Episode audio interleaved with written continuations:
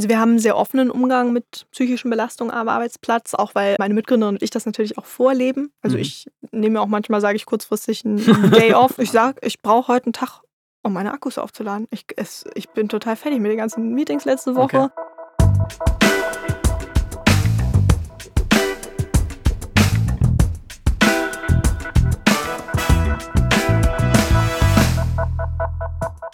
Hi und herzlich willkommen bei Network, dem Podcast von LinkedIn. Mein Name ist Friedemann Karik und eigentlich schreibe ich Romane und Sachbücher und Podcaste so in der Weltgeschichte herum, aber bevor ich das gemacht habe, habe ich alle möglichen anderen Berufe ausprobiert. Um dann zu merken, dass ich was machen muss, was für mich wirklich Sinn ergibt.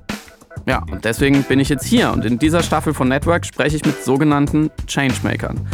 Das sind ganz besondere Menschen, die sich aktiv für einen Wandel einsetzen. Unsere sieben Changemaker wollen die Arbeitswelt besser machen. Also inklusiver, diverser, fairer und vielleicht ein bisschen sinnvoller.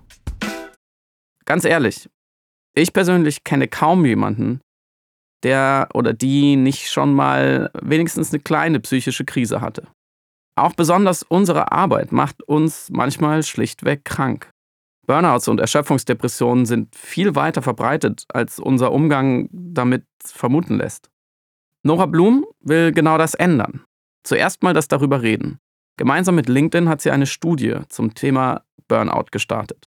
Aber sie hilft auch. Ihre Therapie-App namens Selfie bietet grundlegende Hilfe bei psychischen Problemen und wird sogar von den Krankenkassen bezahlt. Also wird es heute hier bei Network besonders ehrlich. Warum tun wir uns so schwer, offen über unsere Psyche zu sprechen? Was kann ich tun, wenn es mir nicht gut geht? Und wie steht es eigentlich um Noras eigene Stressverarbeitung? Herzlich willkommen, Nora Blum.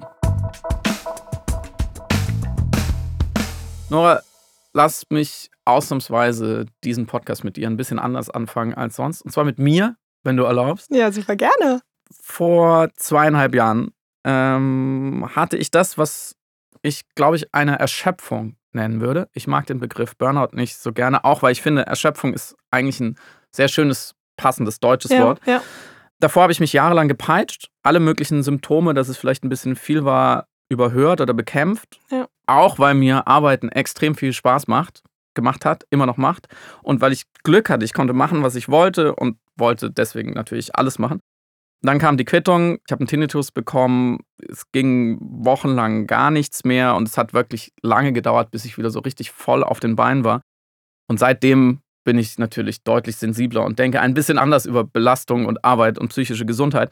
Bin ich mit dieser kleinen Geschichte von einer gewissen Selbstausbeutung ein typischer Fall? Hörst du sowas öfters? Kommt dir das bekannt vor? Ja, also erstmal danke fürs Teilen und ähm, für gern. deine Offenheit, äh, darüber zu sprechen. Ich glaube, das ist super wichtig, dass gerade auch ja, Menschen wie du darüber öffentlich sprechen, weil es auch dann anderen den Mut gibt, darüber offen zu sprechen. Ist es typisch? Ja, das ist typisch. Das ist die ganz klare Antwort. Also ähm, so eine Erschöpfungsdepression oder ein Erschöpfungszustand oder Burnout oder wie man es auch immer nennen will, ist ähm, in der Tat ein Riesenthema in Deutschland und weltweit steigend. Ähm, momentan wird davon ausgegangen, dass 18 Millionen Menschen an einer psychischen Belastung leiden in Deutschland. Viele davon eben wirklich auch mit einer Erschöpfungsdepression. 18 Millionen in ja, Deutschland. Ja, es ist so krass. Meine, wir, nur mal ja, es ist so, jeder fünfte. Wikipedia-Eintrag. Wir sind 82 Millionen insgesamt. Ja. Jeder 18 fünfte. Millionen. Ja. Okay. Ja.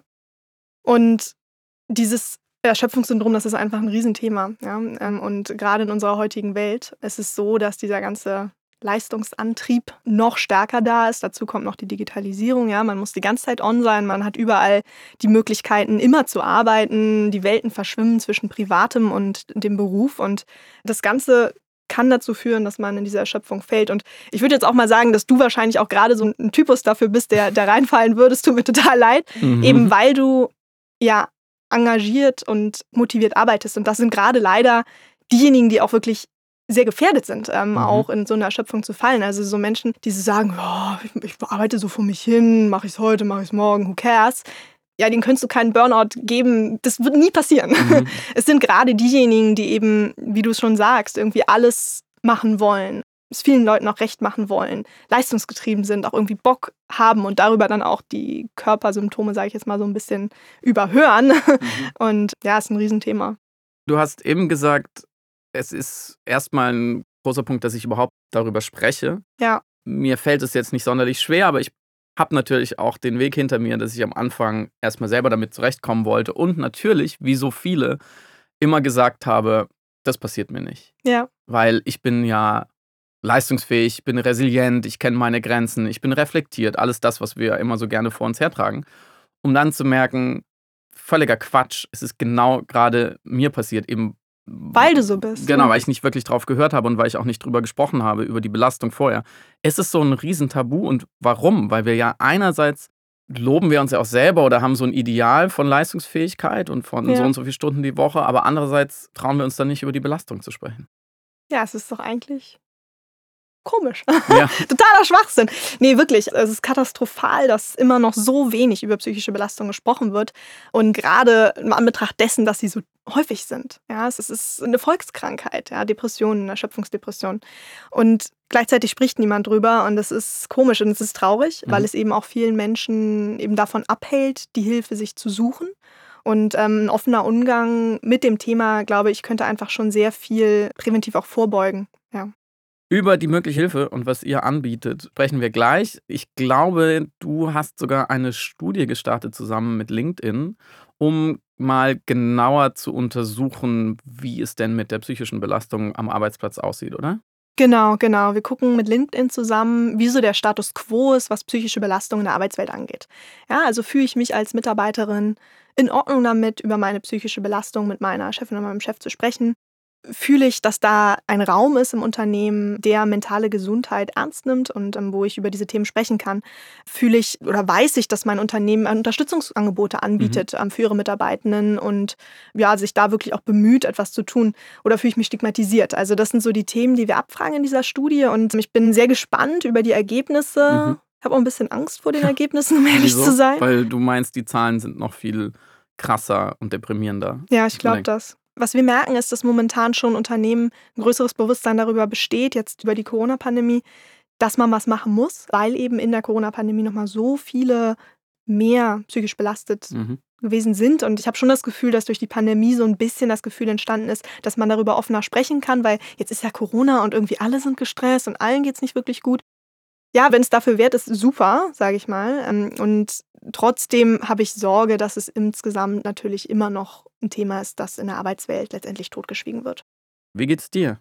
Wie gestresst bist du? Wie gut gehst du mit den Belastungen um, ganz ehrlich? ja, Friedemann, man sagt ja, äh, der Schuster hat die schlechtesten Schuhe. Und ist so? manchmal ist es so. Ja, ich habe mich in der Tat in deiner Beschreibung gerade sehr wiedergefunden. Also ich bin auch so der Typus, ähm, ich liebe es zu arbeiten. Ich ach, ich gebe immer 150 Prozent Vollgas. Ich habe auch natürlich extrem hohe Ansprüche an mich und an die Qualität meiner Arbeit und habe schon auch auf jeden Fall so einen kleinen Antreiber auf der Schulter, der sagt, komm Nora, da geht noch mal ein bisschen mhm. mehr.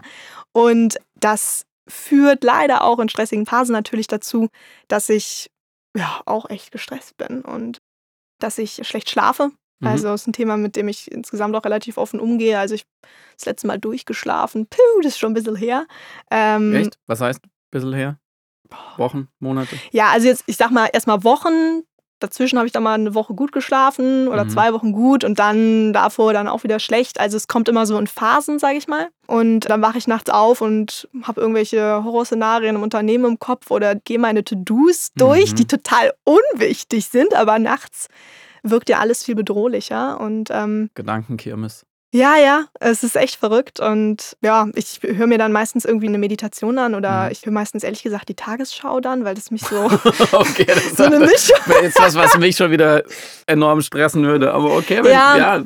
Ja, also, also meistens habe ich sie dann schon einmal gehört während des Tages und dann, okay, dann hat das so einen einschläfrigen. Dann sind die Katastrophen Effekt. nicht mehr so erschreckend. ja. Und oft schlafe ich dann wieder ein und dann geht es auch. Aber ja, also ich glaube, so als Unternehmerin ist es schon auch, es ist ein Märchen zu sagen, dass es irgendwie alles super ist und man immer total gut drauf ist und alles immer super läuft. Ich glaube, Stress ist dann leider oft vorprogrammiert, ja. Dann kann ich dir sozusagen das Kompliment zurückgeben. Ich finde das sehr gut, dass du das so aussprichst, weil ich auch viele Leute kenne, so in einer ähnlichen Position oder Lage wie du, die dann immer wieder wenn man sie fragt, wie es ihnen geht, dann nicht sagen, wie es ihnen geht oder dass sie schlecht schlafen, Ja, ja. sondern sagen, nee, nee, uns geht's gut, wir wachsen gerade oder wir haben jetzt das Projekt am Start und dann sich sehr stark ähm, Ja. bis in die psychische Gesundheit hinein über den Erfolg oder die Fruchtbarkeit des Unternehmens definieren. Ja, ja. Und das ist, ja, man hat irgendwie das Unternehmen, aber man steht da ja auch noch als Mensch dahinter. Und ich glaube, was will man erreichen? Also ich möchte halt irgendwie primär auch erreichen, dass Leute zuhören und auch merken, ey, okay, es geht vielen so und das ist auch normal. Und damit nimmt man sich auch selbst so ein bisschen den Druck, ne? Mhm. Ich denke gerade die Geschichte von dem schlechten Schlaf, also ich schlafe auch nicht mehr gut. Ich Mhm. habe die, die ersten 34, 35 Jahre meines Lebens geschlafen wie das berühmte Baby. Ja. Wie ein Stein. Es war nie, das war nie ein Thema, hat sich aber auch geändert. Ja. So. Und gerade, war gerade auch im Urlaub, dann wird es oft erstmal schlechter, weil so gewisse Dinge einmal so durchrutschen und man nicht so todmüde, Ja, in, ja. so wie so Stecker gezogen ins Bett geht. Das ist auch ganz interessant. Und ich spreche mit vielen FreundInnen auch drüber und es ist wirklich erschreckend, weil wenn man jetzt zum Beispiel Schlaf noch mit reinnimmt und sowas wie Rückenschmerzen oder Verspannung Ja. oder Ja. wie auch immer, ich kenne, glaube ich, fast niemand, der sowas wie eine Karriere hat, also Ja, der wirklich arbeitet und auch gerne arbeitet und der oder die keine Symptome hat. Ja. Jeder hat irgendwas. 100 Prozent. Ich spreche auch viel mit vielen Gründerinnen und so. Und also jedem, dem ich davon erzähle, ich habe das Gefühl, dann fällt da manchmal so eine Mauer und dann so, oh, Mhm. du schläfst auch schlecht. Ich habe auch viele, die auch einen Tinnitus äh, Mhm. darunter leiden oder ich schlafe auch schlecht oder ich, ich schaffe es nicht abzuschalten, Mhm. während ich mit meinen Freunden zusammen bin. Ähm, und ich denke dann die ganze Zeit weiter über die Arbeit nach. Und also es ist ein, ein Thema, was eigentlich ja sehr, sehr, wirklich sehr viele belastet. Wenn es so ein, ich würde mal sogar sagen, systemisches, Ja, gesamtgesellschaftliches Ja, Leistungsgesellschaft Ja, Deutschland. dann, ja, die Leistungsgesellschaft, dann kommt uns das nur so vor? Ist das in den letzten Jahren viel schlimmer geworden? Ging es unseren Eltern besser? Frage ich mich dann immer. Hatten die auch so einen Stress?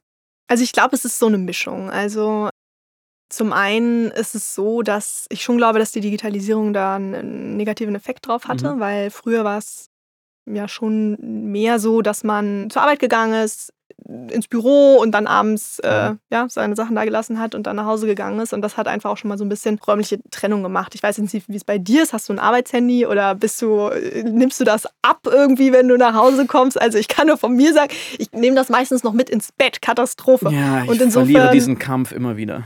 Ja, All diese einfachen Regeln, so, ne? Lass es aus deinem Schlafzimmer raus und so. Ja. Mach dir klare Zeiten.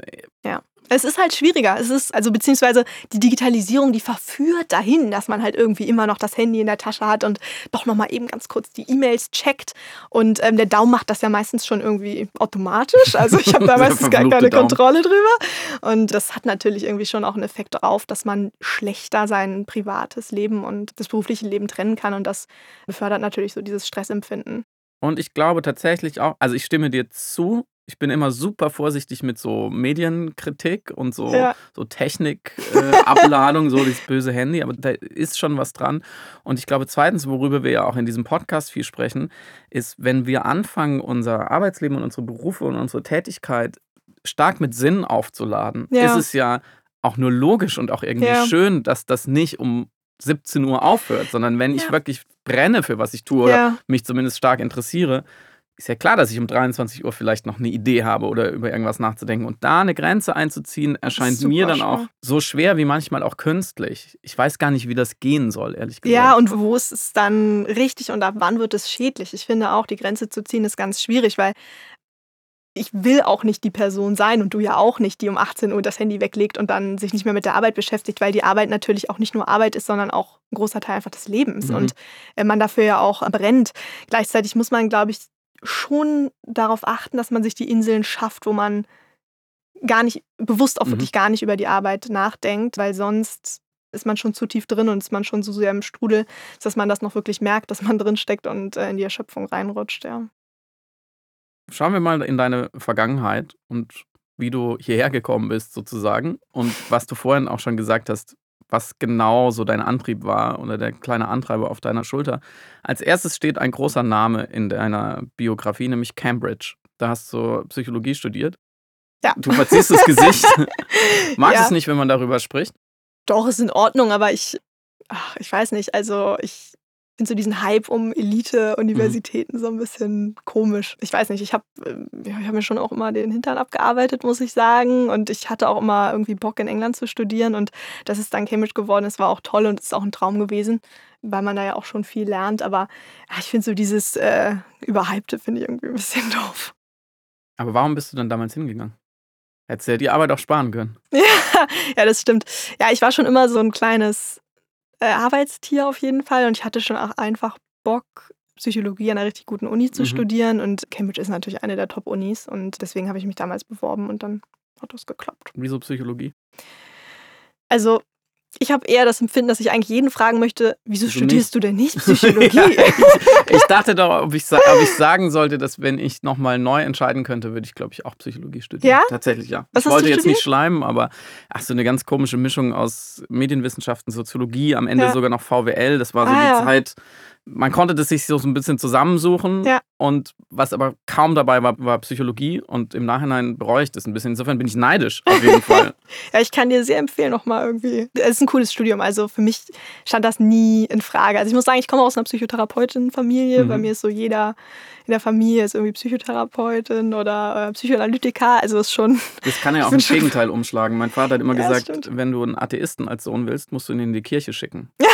Viele Leute nehmen ja auch ja, Reis stimmt. aus, wenn ihre Familie so. Ja, das stimmt. Mir pflichten auch die meisten, wenn sie das hören, das Beileid bei.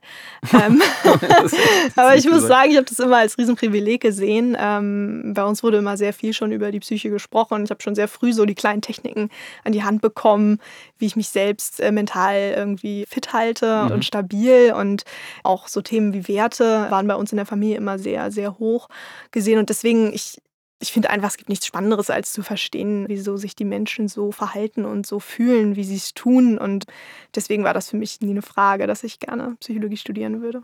Trotzdem bist du nicht dort geblieben und in die Forschung gegangen, was ja so Thema Verstehen, das wäre ja der geradlinige Weg gewesen. Du hättest promovieren können ja. in Cambridge, was natürlich auch neben dem Sinn auch ein Karrierekatalysator ist, wenn ja. man auf diesem akademischen Track sein will. Warum hast du es nicht gemacht?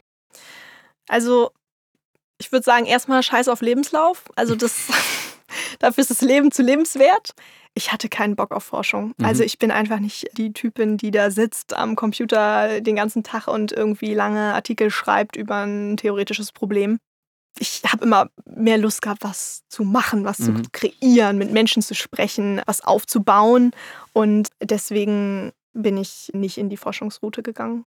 Und dann bist du mit Anfang 20, ich glaube mit 23, kann ja. es sein, was ich echt in die Höhle gegangen. jung finde. Ja, zu Rocket Internet kann man, glaube ich, sagen, es ist nicht gerade die Wiege achtsamer Arbeitskultur, sondern das ist schon, da ist schon ein gewisses Tempo drin. Ja, das stimmt. Da ist, also der Olli Samba, der hat ja sogar gesagt, also der Gründer von Rocket Internet hat damals, glaube ich, sogar gesagt, Burnout, daran glaube ich nicht. Ähm Oh ja. Ja, ja. Ja, und so war das Umfeld. Also ich muss schon sagen, das war schon ein krasses Umfeld. Also man wurde schon krass getriezt, man wurde schon also krass in die Leistung geschoben. Mhm. Und das war auch so die erste Zeit, wo ich so gemerkt habe, oh krass, so fühlt sich das an, wenn man so die ersten Schritte in so eine Erschöpfung macht. Bist du an deine Grenze gekommen? Da? Ja, da bin ich auf jeden Fall an die Grenze gekommen. Also da war so das erste Mal, wo ich so in der Zeit gedacht habe, ich weiß gar nicht, ich kann nicht aufstehen, es geht nicht. Ich möchte nicht mehr, ich habe keine Lust mehr und ich war so müde.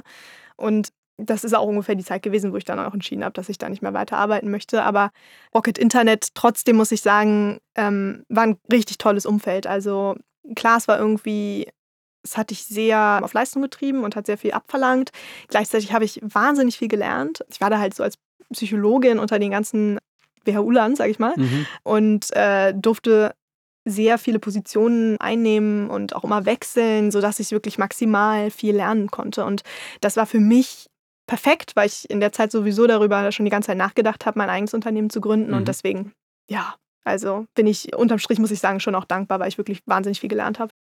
Letzte Station, dann höre ich auf, dich zu quälen. In deinem Lebenslauf ähm, war dann Foodora. Ja. Also die Essenslieferanten. Was hat Essen mit psychischer Gesundheit zu tun? Ähm, einiges, würde man so sagen. ja, auch einiges. Ich muss auch sagen, bestelle ich mir auch immer noch ab und zu ganz gerne ja. was zu essen. Aber das war in der Tat auch eine Station von Rocket Internet. Also das war so die letzte große Station, wo Rocket Internet mich reingesetzt hat zum Arbeiten. Und ich habe da das Team in Hamburg geleitet. Und das war auch einfach eine Lernstation, würde ich sagen. So ein Team das erste Mal zu leiten. Und ähm, Boah, ja, das war auch echt anstrengend. Ja, aber eine gute Vorbereitung zu dem, was du dann gemacht hast und Ja. bis heute machst, nämlich äh, Selfie. Als erstes würde man natürlich sagen, wenn man nicht vom Fach ist, wie kann denn bitte eine App bei psychischen Problemen helfen? Du hast ja eben auch schon gesagt, dass Apps vielleicht auch manchmal der Grund oder ein negativer Faktor für psychische Probleme Ja. sind. Wie kann das funktionieren? Ja, also das kann in der Tat funktionieren für nicht alle, aber für viele. Was wir gemacht haben mit Self-Help, wir haben ein Online-Programm entwickelt, das über drei Monate hinweg geht und was dir letztendlich die Strategien der Verhaltenstherapie beibringt. Das Ganze ähm, kannst du dir so vorstellen wie so ein Online-Trainingsprogramm. Ja, Du Mhm. bekommst jede Woche ein Thema, du bekommst Videos, Audios und dann immer wirklich konkrete Übungen, in denen du die Techniken erlernst. Und nach drei Monaten weißt du ein bisschen besser, wie du es schaffst, dir selbst zu helfen. Und das Ganze ist natürlich sehr schnell. Ja, wir haben ja in Deutschland unfassbar lange Wartezeiten. Mhm. In so ein Online-Programm kannst du sofort starten. Und gleichzeitig hat es nicht so eine hohe Hürde. Ja, also du kannst sofort irgendwie ein Online-Programm machen und das dann am Wochenende auf dem Sofa machen. Du musst dir nicht sofort so den Stempel aufdrucken, ich gehe jetzt zum Psychotherapeuten. Ja. Die Hürde ist wahrscheinlich immer noch einer der Hauptgründe, warum Leute Ja. im Unglück verharren. Ja, würde ich schon sagen. Ja, und wir wohnen hier in der Bubble Berlin. Ne? Auf Mhm. dem Land ist es wirklich so, da haben wir ähm, Betroffene, die uns anrufen und sagen, klasse, ein Online-Tool, weil ich kann hier ja nie zum Hausarzt oder auch zum Psychotherapeutin gehen, weil dann weiß das ja direkt mein ganzes Dorf. Ist Mhm. keine Chance. Und ja, für solche Menschen ist es einfach auch wichtig, eine Alternative zu haben, die diesen niederschwelligen Einstieg in die psychologische Hilfe ermöglicht. Wann habt ihr konkret damit angefangen, an dieser App zu arbeiten? Also, wir haben unsere Jobs gekündigt und sind ähm, gestartet 2016. Im Mhm. Kopf war das Thema aber schon sehr lange präsent. Also ich habe während meines Psychologiestudiums und kurz danach einige so Einblicke in psychologische Stationen gemacht. Ich habe Mhm. äh, Praktika damals gemacht in der Psychiatrie, in psychotherapeutischen Praxen und habe dort überall gesehen, dass es Wahnsinn ist, wie schlecht Menschen mit psychischen Beschwerden versorgt werden und ähm, wie lang die Wartezeiten sind. Also meine Mutter, die geht halt kaum noch an Anrufbeantworter ran, weil Mhm. der ist immer überfüllt. Und das war so der Grund, warum ich damals schon gedacht habe, ich möchte was aufbauen, was Menschen schneller erreicht und ähm, niederschwelliger, weil ja, wie du gesagt hast, viele trauen sich eben nicht Mhm. direkt diesen Weg zur Hilfe zu machen und ähm, dann wird es natürlich immer schlimmer. Und dieser Gedanke, insofern da was aufzubauen, ist schon sehr früh entstanden. Ich bin dann damals auf meine Mitgründerin Kathi, die ist auch Psychologin, gestoßen. Und Mhm. ähm, ja, 2016 haben wir dann gesagt, so, wir kündigen jetzt und wir trauen uns jetzt einfach Mhm. mal äh, etwas aufzubauen und äh, mal gucken, ob es klappt. Und jetzt fünf, sechs Jahre später sind wir sehr ja, froh und auch sehr stolz auf das, was es jetzt geworden ist. Wie habt ihr ganz konkret angefangen? Also wenn man sowas Komplexes wie psychische Ja. Gesundheit oder Hilfe dabei in etwas ja möglichst Einfaches wie einen Online-Kurs oder eine App füllen will, Ja. habt ihr euch hingesetzt und Post-its geschrieben und gesagt, das sind die Schritte oder wie muss man sich das vorstellen? Ja, so kann man sich das ein bisschen vorstellen. Also Kathi und ich haben damals so ein bisschen auf dem Fußboden bei ihr gehockt und irgendwie da beginnen alle guten Dinge. Ja, das stimmt. Ja, die Leitlinien von der Depressionstherapie immer wieder gelesen. Wir haben äh, viel Unterstützung damals erfahren von den Professoren an der Charité. Mit denen Mhm. haben wir sehr viel gearbeitet. Die haben die ersten Inhalte mit uns entwickelt und haben uns ja erstmal Online- Online-Plattformen angeguckt. Wir haben viel mit Betroffenen gesprochen, Mhm. was die sich wünschen, ähm, was so ein Online-Programm, wie das aufgebaut werden sollte, welche Länge es haben sollte. Und dann haben wir erste Konzepte entwickelt, haben erste Videos gedreht mit uns selbst und ähm, erste Audiodateien aufgenommen, Texte geschrieben, immer wieder in Rückmeldung mit den Professoren an der Charité. Und dann haben wir das irgendwann mal online gestellt und Betroffenen kostenlos zur Verfügung gestellt und hatten wirklich eine richtig krasse Rückmeldung direkt. Und wir haben das damals noch mit Telefonaten mit Psychologinnen ähm, begleitet. Und es wurde super, super gut angenommen, so diese Mischung aus ja, Nachrichtenbegleitung von Psychologinnen oder Telefonate ähm, und gleichzeitig dieser Online-Hilfe. Mhm. Ja. Ja, ähnlich wie du habe ich auch so ein ganz bisschen Psychiatrieerfahrung. Ich habe Zivildienst gemacht Ah ja. äh, vor ungefähr 40 Jahren. In der ähm, Psychiatrie? In der Kinder- und Jugendpsychiatrie. Also Oh, krass. Zivildienst für die Jüngeren unter uns, das hat man damals gemacht, um nicht zur Bundeswehr zu müssen. Und dann hat man ein knappes Jahr irgendwo mitgearbeitet im Krankenhaus in einer sozialen Einrichtung. Ich hatte Glück, dass ich auf eine offene Kinder- und Jugendpsychiatrie-Station gekommen bin. Es gab noch eine geschlossene mit Oh deutlich schwereren Ja. Fällen. So, das ist, glaube ich, nochmal ein ganz anderer Sport. Aber bei uns waren vor allem AnorektikerInnen, äh, Hyperkinetiker Genetiker, also kleine hyperaktive Jungs mhm. und so viele, wo man nicht so genau wusste, haben die nur starke schulische Probleme mhm. oder mhm. ist es schon eine psychische Krankheit? Und ich habe zwei Sachen da mitgenommen. Es war eine extrem schöne und spannende und interessante und lehrreiche Zeit auf jeden Fall damals. Ich war ja noch sehr jung, das mal mitzukriegen. Und ich habe zwei Sachen mitgenommen, die du auch schon angesprochen hast. Nämlich erstens für jedes Kind oder jeden Jugendlichen, der da wieder raus ist, dem es besser ging, standen 20 vor der Tür. Ja. Also war eine krasse Unterversorgung auch. Und zweitens, das war auch ein verhaltenstherapeutischer Ansatz. Also wir haben ganz viel einfach mit denen gegessen, wenn Essen ein Problem war, gespielt, Hausaufgaben gemacht. Also ja. so ein bisschen Strukturen, so einfache Sachen. Und ich dachte oft, das ist überhaupt gar keine Raketenwissenschaft, was hier abläuft. Natürlich bei den komplizierteren, schwereren Fällen, bei den chronischen Fällen, natürlich. Da hatte ich dann auch irgendwann überhaupt gar keine Ahnung, keine Kompetenz mehr, aber ganz, ganz viel konnte man denen schon helfen durch so relativ einfache Regeln ja. und Hilfestellung. Ja. Überschätzen wir manchmal auch, wie komplex das Thema ist? Ich glaube in gewisser Weise ja. Also das ist ein guter Punkt. Ich glaube, ja, viele haben auch davor so Sorge und Angst, weil sie es für so groß halten. Und kognitive Verhaltenstherapie ist ja sehr stark im Jetzt und mhm. ähm, sehr stark, was kann ich jetzt tun, damit es mir besser geht? Und bei vielen reichen auch wirklich ein paar Sitzungen und dann geht es ihnen besser. Mhm. Und ich glaube, deswegen hilft es auch vielen bereits so online im Prinzip ein paar Übungen und Techniken erklärt zu bekommen und die dann auch wirklich in ihren Alltag zu integrieren, weil es ja auch jetzt nicht nur so riesen Raketenwissenschaft ist, glaube ich. Was sind so typische erste Schritte in dem, ich nenne es jetzt mal Online-Kurs, ja. den ihr anbietet? Ja, also wir haben einen Online-Kurs für Menschen mit einer Depression. Der wird auch übrigens von allen Krankenkassen erstattet. Also der kann mhm. von allen Ärztinnen und Psychotherapeutinnen auf dem Rezept verschrieben werden. Und da geht es erstmal darum, ein bisschen was über eine Depression zu verstehen. Also wie entsteht die überhaupt? Wie ist auch meine Depression oder meine depressive Phase entstanden? Danach geht es darum, seine Verhaltensweise und seine Gedanken und Gefühle zu protokollieren. Ja, das mhm. ist oft ja auch der erste Schritt von der Verhaltenstherapie. Mhm. Wann geht es mir eigentlich schlecht? Was habe ich da gemacht? Welche Gedanken und welche Gefühle sind damit einhergegangen? Und die dann im Prinzip auch diese negativen Gedankenstrukturen aufzubrechen. Das machen wir relativ am Anfang, um zu gucken, sind das überhaupt realistische Gedanken? Was steht dahinter? Ähm, auch welche Antreiber stehen dahinter mhm. ähm, und woher kommen die überhaupt? Und das sorgt schon bei vielen für so Aha-Momente. Genau, und in, in, weiteren Modulen beschäftigen wir uns mit, auch mit dem Thema Schlaf, mit Emotionen, mit sozialen Kontakten, einer gesunden Tagesstruktur, ja, auch mit dem Thema Achtsamkeit natürlich. Und ähm, je nachdem immer auch, was die Ziele und was die Themen des Betroffenen sind, passt sich das Programm dann auch an. Mhm. Wie wurde das am Anfang aufgenommen? Du hast vorhin schon gesagt, ihr habt mit der Charité zusammengearbeitet, mhm. also so die Medizin konntet ihr an Bord bringen. Ja. War es schwer dafür, weitere MitstreiterInnen zu finden?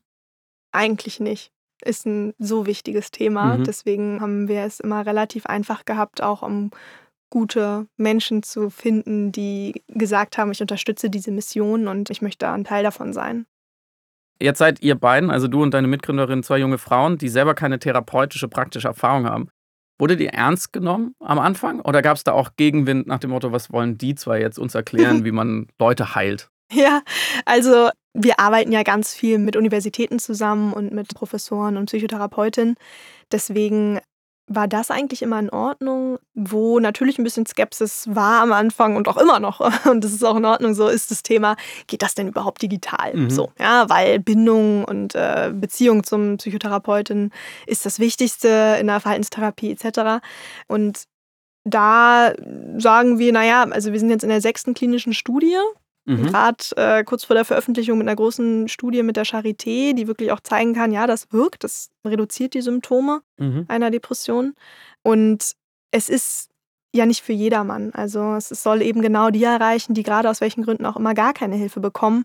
Und es ist einfach nicht die Realität, dass jeder die Möglichkeit hat, eine Psychotherapie zu machen und auch nicht die Realität, dass es jeder machen möchte.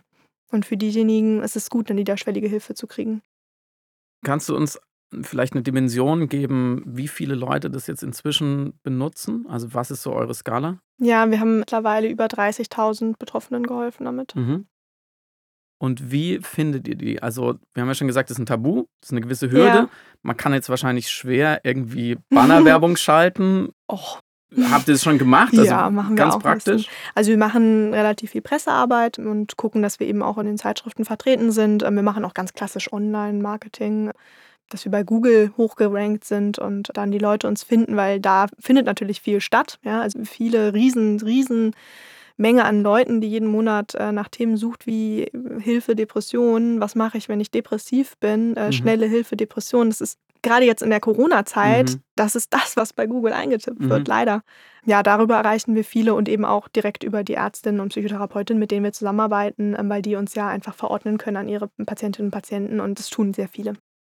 Gerade weil du es ansprichst, während Corona kam immer wieder die Diskussion auf, dass ähm, selbst Leute, die die Maßnahmen und den Lockdown und so weiter mhm. unterstützen, mhm. sich sehr große Sorgen gemacht haben über die psychischen Kollateralschäden, sage ich jetzt mal. Und dann tauchen ja. manchmal so Zahlen auf, so und so viel tausend mehr kranke psychische Kinder oder wie auch immer. Ganz abgesehen davon, was da wirklich dann dahinter steckte, habt ihr das auch so stark gemerkt während der Pandemie, dass einfach äh, der Bedarf so explodiert ist?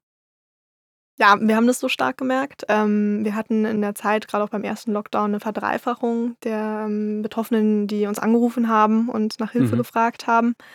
Und ich habe da natürlich immer zwei Herzen in der Brust, muss ich sagen. Fürs Unternehmen ist es dann gut, aber als mhm. Psychologin und Mensch finde ich es furchtbar, auch zu sehen, wie es den Menschen zurzeit geht und es wundert mich aber auch nicht. Also ich denke auch im Freundeskreis und Verwandtenkreis, es geht so vielen Menschen, haben auch gelitten psychisch unter der Corona-Pandemie. Und ich glaube, ja, man muss jetzt einiges machen, um ja, damit das nicht in der Krise endet. Hat es deiner Meinung nach geholfen, dass die Leute viel mehr zu Hause waren und im Homeoffice oder war es eher schädlich? Eher schädlich. Ja? Ja, Homeoffice ist also für diejenigen, die das, ich sag mal, gut benutzen können, ist es okay. Aber Homeoffice ist auch so eine Sache, die Tagesstruktur zerstört. Mhm. Ja, und also ich weiß nicht, wie es bei dir war, aber ich hatte auch Tage, da bin ich dann einfach irgendwie so gefühlt aus dem Bett gerollt und dann an den Schreibtisch. Das jetzt vielleicht nicht, aber ja, ich weiß, was du meinst. Und dann, ja, dann arbeitet man die ganze Zeit zu Hause und geht abends wieder ins Bett. So. Und das ist das nimmt dir so ein bisschen auch die Struktur des Tages, weil du bist dann plötzlich in der Küche und dann arbeitest du von da und mhm. dann bist du aber auch abends dort und das, ja, wieder das Thema letztendlich der Trennung der Welten, das macht es dann noch schwieriger und es ist ein A und O, eine gesunde Tagesstruktur, mhm. die klare, auch verschiedene Abschnitte hat letztendlich und ähm, im Homeoffice verschwimmt das natürlich alles irgendwie miteinander. Ja, und ich glaube, dass auch viele Leute erstmal gemerkt haben, wie alleine sie auch sein können, wenn ja. sie nicht in die Arbeit gehen, ja. wo ständig irgendjemand rumspringt. Ja. Gerade Leute, die alleine wohnen. Komplett. Ist ja ein Verlust von sozialen Kontakten, komplett. Also viele, die ich kenne, die jetzt irgendwie keinen Partner hatten in der Phase und da nicht ins Büro gegangen sind, ja. mit wem spricht man denn dann am Tag? Und das ist, das mag die Psyche nicht. das mag, das mag die. Die braucht schon, die braucht schon Austausch auch, oder? Und zwar Klar. im realen Leben, Klar. nicht per Zoom. Das zählt, nee. glaube ich. Ja, also ich sag mal, es ist besser als nichts zu telefonieren oder per Zoom zu sprechen, aber klar, wir sind soziale Wesen, wir wollen auch uns mit Menschen austauschen und die sehen und das ist natürlich irgendwie auch in der Corona-Pandemie sehr reduziert gewesen. Jetzt bist du selber Chefin von wie vielen Menschen? Fast 70. Fast 70. Du sagst das so, als wäre das was Schlechtes. Das ist doch fantastisch. Innerhalb ja, von was? Sechs Jahren? ja, innerhalb ja. von sechs Jahren. Nein, ist was Tolles und wir haben wirklich so tolle Mitarbeiterinnen und Mitarbeiter. Also ich bin ähm, wahnsinnig froh, mit diesen tollen Menschen an unserer Vision arbeiten zu können ähm, mhm. und alle brennen dafür, Menschen mit psychischen Belastungen zu helfen. Ja, gleichzeitig ist es natürlich auch eine große Verantwortung. Ja. Wie stellt ihr sicher, dass es denen 70 gut geht? Habt ihr im Unternehmen würde man ja erwarten, du hast ja vorhin gesagt, ja. ne, der Schuster und die Schuhe, aber habt ihr besondere Tricks, besondere Regeln? Also wir haben einen sehr offenen Umgang mit psychischen Belastungen am Arbeitsplatz, auch weil ähm, meine Mitgründerin und ich das natürlich auch vorleben. Also mhm. ich nehme auch manchmal, sage ich kurzfristig einen, Day off, weil... Ciao, keinen Bock. Oh, es geht nicht, bin psychisch zu belastet, ich kann nicht ja? zu den Meetings kommen. Ich merke einfach, ich muss meine Akkus heute aufladen. Sagst du dann, ich bin psychisch zu belastet? Ja. Das sagst du. Ich sage, ich brauche heute einen Tag um meine Akkus aufzuladen. Ich bin total fertig mit den ganzen Meetings letzte Woche. Okay. Wobei ich diese Akku-Aufladen-Metapher, da stolper ich ja, öfters drüber, weil es ist, macht einen schon wieder so zur Maschine. Ja, das ich stimmt. möchte kein Handy sein, was man ansteckt. Ja, das stimmt. Und dann geht es wieder. Ja, also ich sage sag ja. auch mal psychisch belastet, sage ich auch auf jeden ja. Fall. Ich gehe da ganz offen mit um, weil ich meine, es bringt ja auch keinem was. Ich bearbeite ja dann auch nur irgendwie eingeschränkt und das ist dann viel produktiver, wenn ich mir dann mal einen Tag freinehme und kurzfristig sage, heute kümmere ich mich mal nur um mich. Und, und das ähm, kannst du dann auch? Oder liegst du dann ja. mit schlechtem Gewissen zu Hause im Bett und denkst, oh Gott? Nee, das kann ich mittlerweile. Ja? Das kann ich, ja. Ist schwer. Es ist schwer, oder? Aber ich krieg's hin, ja. Also, ja. Magst du verraten, was du dann machst? Ähm, also ich lese sehr gerne. Ist doch mal gut. ja, ich lese sehr gerne. Ich lese gerne Romane, um ehrlich zu sein. Ja? Ja, also jetzt, ich lese jetzt nicht so Selbstoptimierungsbücher. Ähm, Ja, das ist schon mal gut, weil dann ist man ja wieder in der gleichen Mühle drin und denkt, okay, was muss ich besser machen, ja. oder? Und dann ist Fiktion schon, finde ich auch, das können wir hier mal Werbung betreiben aus Gründen. ähm, so ein gewisser geistiger Eskapismus ist vielleicht die beste Entspannung, wenn man einmal komplett raus ist. Ich finde es gut. Also ich muss auch sagen, ich gucke auch einmal die Woche mit meinen Freundinnen irgendein Trash-TV. Ja? Ja. So Bachelorette und sowas. Also Und wirklich. du stehst dazu. Ich stehe da absolut zu, weil das ist klasse. Mein Kopf kann abschalten. Ich Mhm. habe immer Quality Time einmal die Woche mit meinen Freundinnen und ähm, es ist einfach was ganz anderes als zu arbeiten. Ja. Hast du eine Morgenroutine? Ich habe eine Morgenroutine, die ich mir mal aufgeschrieben habe und die ich Mhm. gerne machen würde und die ich in guten Zeiten auch schaffe. Die äh, ist, dass ich eigentlich ja aufstehe und dann äh, ich gehe gern joggen morgens Ja. und dann hole ich mir auf dem Rückweg einen Kaffee und ja, dann starte ich. Dann geht's los. Ja, ich mache manchmal auch so kleine Meditationen mit Laura Melina Seiler, die finde ich Mhm. ganz gut. Und dann geht's los. In Realität heute muss ich sagen, habe ich dreimal gesnoost und bin dann ähm, ja viel zu spät aufgestanden und äh, habe kurz geduscht und bin dann sozusagen noch mit Zahnbürste im Mund schon am Laptop gewesen. Also Ja. ja, also ich probiere so oft es geht, meine Morgenroutine einzuhalten, aber ich schaffe es nicht immer. Wie ist es bei dir? Hast du eine Morgenroutine? Ja, doch. Ja, auch eine mit vielen Lücken. Mhm. Ich versuche jeden Morgen tatsächlich Yoga zu machen. Oh, stark. Ja, was, da Uh, sind immer alle Respekt. total beeindruckt. Ja, aber ich verstehe gar nicht, ich finde das gar nicht so schlimm. Also, Na, schlimm sowieso nicht. Ich finde es eher beeindruckend, dass du das schaffst, fast jeden Morgen zu machen. ja, ich sage mal vier von fünf Arbeitstagen. Cool. Klappt schon, aber nur so 20, 30 Minuten. Und ich versuche auch vor allem das nicht als Sport oder Leistung oder Ja. so oder Fitness oder so zu sehen, sondern wirklich als Raum für sich so Ja. und als Wert für sich und Ja. auch nicht zu sagen, ich muss das jetzt machen, weil dann bin ich irgendwie fitter, weil diese Umzu-Logik Nee, die, ist ja. die tröpfelt dann da rein und sagt, wenn ich mache das jetzt, bin ich den ganzen Tag leistungsfähiger. Das ist ja total widersprüchlich. Sondern wirklich zu sagen, es ist eigentlich ein, jetzt wird's cheesy, Geschenk für mich, an mich. Und das ist ein Privileg, dass ich mir das so aussuchen darf. Findest du sowas, weil Morgenroutine ist so ein gutes Beispiel, das ist irgendwie so ein Mhm. Trend geworden in den Mhm. letzten ein, zwei Jahren. Mhm. So nehme ich es wahr. Wenn, du- ich glaube, wenn du unseren Eltern erzählst, Morgenroutine, würden die sagen, was Morgenroutine? ja, Gesicht waschen, so, ne? Ja. saubere Hose anziehen, aus dem Haus gehen, den Bus erwischen. Und wir machen da so ein riesen Gewese drum.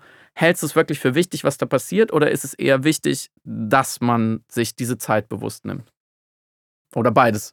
Ja, also letztendlich beides, muss ich sagen. Also ich glaube, der Start in den Tag ist schon sehr wichtig.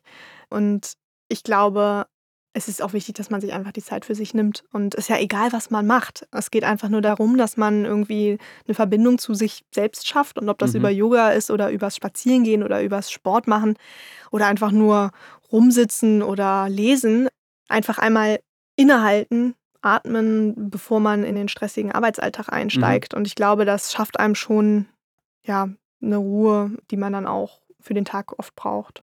Hast du auch manchmal Freizeitstress? Dass du so denkst, jetzt kann ich endlich total coole Sachen machen. Das Wochenende liegt vor mir wie eine Auster. So, ich muss es nur schlürfen. Jetzt wird es total krass. Und das ist dann wieder anstrengend. Ähm, hatte ich früher mehr als jetzt. Mhm. Also ich bin sehr gut da drin, auch Nein zu sagen, abzusagen. Oh, oh, es ist so beneidenswert. Kannst du mir Kannst das beibringen? Ich übe es. Und ich übe es schon sehr lange, sagen wir so. Ja, da braucht man so ein gesundes Portionchen an, fast an Egoismus, muss ich sagen. Da manchmal zu sagen, oh, ich finde es schön, dass ihr mich so gerne dabei hättet jetzt heute Abend, aber boah, ich glaube, ich muss heute einfach mal für mich sein. Und, äh, Das chillen. kannst du. Frag mal meine Freundin. Ja? Also mache ich äh, Knallhart, häufig. wenn die dann sagen, ey, wir gehen essen, super geiles neues Restaurant, es wird ein richtig guter Abend, haben uns lange nicht gesehen und du schaffst es dann zu sagen, nee, ich brauche gerade was anderes. Und keine FOMO und du liegst dann nicht zu Hause und denkst, ich bin allein zu Hause und die haben mega Spaß. Also ich probiere mich, wenn ich die Entscheidung treffe, mich dann auch wirklich bewusst für die Entscheidung zu entscheiden, weil ich kenne das auch. Sonst macht man nicht weder das eine noch das Mhm. andere, weil man sich nicht entscheidet und dann die ganze Zeit zu Hause ist und so, oh, aber sollte ich doch gehen? Oder sollte ich doch gehen? Oh, ich könnte jetzt auch noch mal los. Und dann genießt man auch nicht das alleine zu Hause sein und gleichzeitig ist man auch nicht bei seinen Freunden. Und ich probiere schon, wenn ich mich dann dafür entscheide, wirklich zu Hause zu bleiben, dann auch zu sagen, ich bin dann auch okay mit der Entscheidung und freue mich jetzt auch auf zu Hause. So. Bist du sauer, wenn man dich eine Streberin nennt? Nein. Bist du eine Streberin? ja, ich glaube, also so was Arbeitssachen angeht, bin ich schon eher so der Typ Streberin. Ich würde sagen, im, ja, im Arbeitskontext ja, im Privaten bin ich eher so Schludel. Also ich Ja. komme immer zu spät, wie du vielleicht mitbekommen hast. Ich wollte es nicht thematisieren, dass Nora Blum vielleicht ein bisschen zu spät war, aber es ist ja sehr sympathisch, weil ich glaube, dass die Leute, die immer auf komplett pünktlich sind und sich da Ja. selber auch viel abverlangen, das geht schon auch irgendwann an die Substanz. Manchmal, manchmal geht es halt einfach nicht. Also im Privaten habe ich nicht so den krassen Perfektionismus, muss ich sagen. Da bin ich eher so, oh ja, mache ich, mache ich nicht, mal gucken. Wird schon. Jetzt kommt die äh, Studie zu Burnout. Ich nehme mal an, das Unternehmen wächst weiter. Es lässt sich gar nicht vermeiden bei, bei der Marktsituation, über die wir schon gesprochen haben. Was sind noch deine Ziele? Also auf mich privat bezogen muss ich sagen, ich, ich hoffe wirklich, dass ich das schaffe, meine Morgenroutine wieder Okay, okay Nora, wir werden uns in einem Jahr wieder treffen und Ja. ich frage die Routine nochmal ab, und dann Ja. muss sie perfekt sein. Ja, das und dieses Thema Schlaf wirklich mal richtig Mhm. gemanagt zu bekommen, das ja, klang jetzt schon wieder sehr businesslike, ne? Ja, ich will gar nicht, ich will hier gar nicht so ähm, die Sprache analysieren, aber es ist schon wieder interessant, dass man das Thema Schlaf dann managen will. oh Gott, du hast recht. Wie gehst du das jetzt an? Kannst du es verraten? Also ich habe schon einen Coach, mit dem ich äh, Ein Schlafcoach? also sie ist Psychotherapeutin und Coach Mhm. und wir sprechen primär über das Thema Stress und Schlaf und das hilft mir schon sehr. Mhm. Das ist ein Thema und dann halt einfach wirklich diese Microhabits etablieren, also sowas wie eben Morgenroutine, wie es schaffen, das Handy aus dem Bett zu nehmen Mhm. und sowas. Ne? Also ich glaube, das ist eigentlich gar nicht so schwer, man muss es irgendwie nur durchziehen und diese Gewohnheiten kreieren und dann wird der Rest auch schon Mhm. kommen.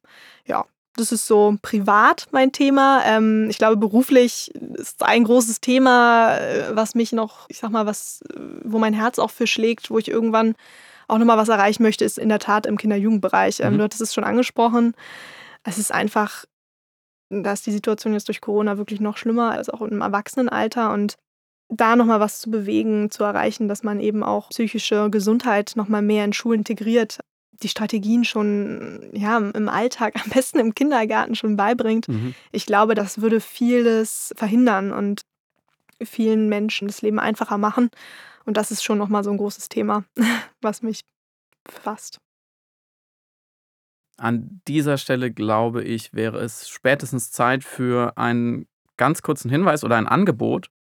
Wenn du das jetzt gerade hörst und das Gefühl hast, dir geht es psychisch, emotional einfach nicht gut und das auch schon länger, es gibt ganz einfache, niedrigschwellige Mittel und Wege, was dagegen zu tun. Und zwar unter anderem, indem du dir Noras App einmal anschaust, vielleicht Selfie, ob es für dich in Frage kommt. Oder sonst auf jeden Fall mit jemand drüber redest. Oder, was würdest du noch empfehlen, Nora? Oder ja, zum Psychotherapeuten oder zur Psychotherapeutin zu gehen. Die Wartezeit ist lang, aber irgendwann muss man mal anfangen und dann besser spät als gar nicht, würde ich sagen. Ähm, Und es gibt natürlich auch viele gute telefonische Support-Hotlines. Das war Nora Blum. Ihr findet sie auf LinkedIn natürlich und ihr Angebot findet ihr unter selfapy.com. Aber jetzt zu euch. Wenn ihr eine Sache in der Arbeitswelt ändern könntet, was wäre das? Die Antworten auf diese Frage können so vielfältig ausfallen wie wir Menschen selbst. Aber meistens haben sie eins gemeinsam. Den Wunsch, die Zukunft positiv zu gestalten. Habt ihr vielleicht Vorbilder, die euch zu bestimmten Themen inspirieren oder Ideen, wie die Arbeitswelt der Zukunft aussehen sollte? Teilt eure Gedanken mit dem Hashtag Conversations for Change auf LinkedIn. Wenn ihr Feedback, Vorschläge oder eine Frage für uns habt, dann schickt uns einfach eine E-Mail an network@linkedin.com. Network wie immer mit zwei T. Abonniert Network, teilt den Podcast mit euren Freundinnen, bewertet ihn und hinterlasst uns eine Rezension bei Apple Podcasts. Das hilft anderen dabei, den Podcast auch zu finden. Network ist ein Podcast von LinkedIn, produziert von Haus 1. Redaktion Susanne Klingner und Julia Rothaas. Der Podcast wurde aufgenommen bei Plan 1. Schnitt und Sounddesign Joscha Grunewald.